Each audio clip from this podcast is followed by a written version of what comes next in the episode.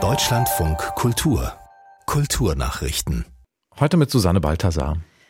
Taylor Swift ist zum vierten Mal mit dem Grammy für das Album des Jahres ausgezeichnet worden. Damit stellte die 34-Jährige einen Rekord auf. Vor Paul Simon, Frank Sinatra und Stevie Wonder, die in der Kategorie jeweils dreimal geehrt wurden. Außerdem bekam Midnights von Taylor Swift den Preis für das beste Pop-Gesangsalbum. Aufnahme des Jahres wurde der Titel Flowers von Miley Cyrus. Billie Eilish bekam für What Was I Made For den Preis für den Song des Jahres. Die Grammys gelten als die wichtigsten Musikpreise der Welt und werden in insgesamt 94 Kategorien vergeben. Bonn ist Deutschlands Bücherhauptstadt mit den meisten Bibliotheken und Buchhandlungen. Bei rund 330.000 Einwohnern gäbe es 64 Bibliotheken, 32 Buchhandlungen und 10 Secondhand Bücherläden, ermittelte der Online-Secondhand-Buchhändler Bookbot.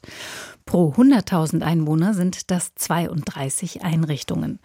Auf dem zweiten Platz landete Münster mit 20 Buchorten, gefolgt von Leipzig. Auf dem letzten Platz liegt Berlin mit sieben Einrichtungen pro 100.000 Einwohner. Die Online-Analyse wertete Daten für die 20 größten deutschen Städte aus. Beim längsten Musikstück der Welt ist erstmals nach zwei Jahren ein neuer Ton erklungen.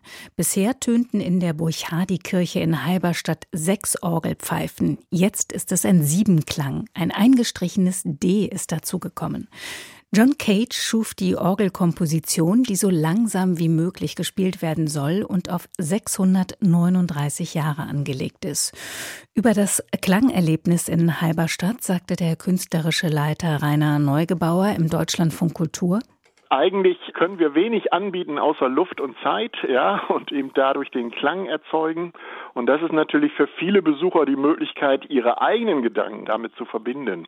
Also der jetzige Klang ist sehr harmonisch. Äh, das heißt, viele Leute fällt sofort Meditation ein, wenn sie da reinkommen. Äh, ich weiß nicht, ob Cage das gut gefunden hätte. Äh, er hat ja nun auch durchaus Stücke gespielt, mit denen man Kirchen leer kriegt.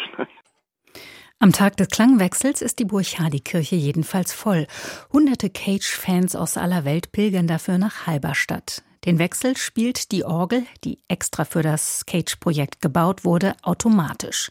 Den ersten Ton schlug sie 2001 an. Seither gab es 16 Tonwechsel. Finanziert wird das Cage-Projekt in Halberstadt größtenteils über Spenden.